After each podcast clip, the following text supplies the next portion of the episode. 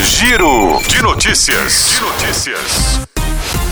Hoje é sexta-feira, 16 de fevereiro de 2024. Eu sou Tiago Lima. Este é o Giro de Notícias.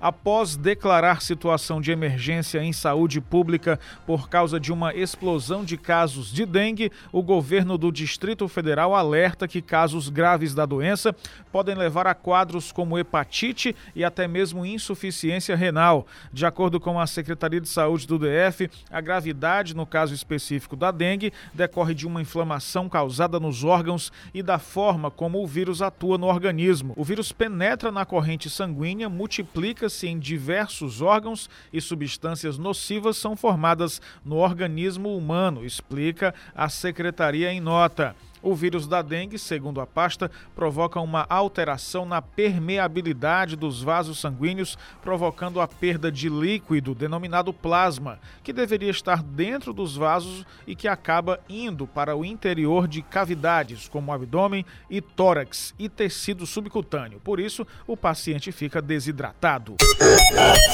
O secretário nacional de Políticas Penais do Ministério da Justiça e Segurança Pública, André Garcia, afirmou que a fuga de dois detentos da Penitenciária Federal de Mossoró, no Rio Grande do Norte, foi um evento inusitado que não se repetirá.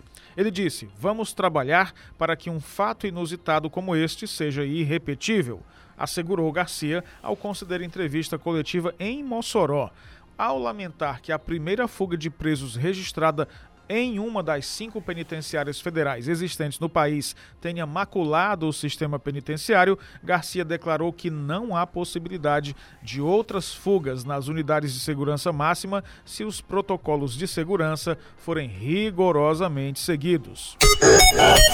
A defesa do ex-presidente Jair Bolsonaro pediu que o ministro Alexandre de Moraes, do Supremo Tribunal Federal, seja afastado da relatoria das investigações que apuram a existência de uma organização criminosa que teria atuado numa tentativa de golpe de Estado e abolição do Estado Democrático de Direito. Em petição protocolada, a defesa argumentou que Moraes não pode ser interessado e, ao mesmo tempo, juiz do caso. Isso porque o ministro aparece nas investigações como alvo dos supostos golpistas. Em paralelo, os advogados também pediram a devolução do passaporte de Bolsonaro, apreendido no âmbito da Operação Tempos Veritatis, autorizada por Moraes. O ex-presidente é um dos alvos e foi proibido de deixar o país ou de se comunicar com os demais investigados. O Giro de Notícias tem produção, edição, locução e sonoplastia de Tiago Lima.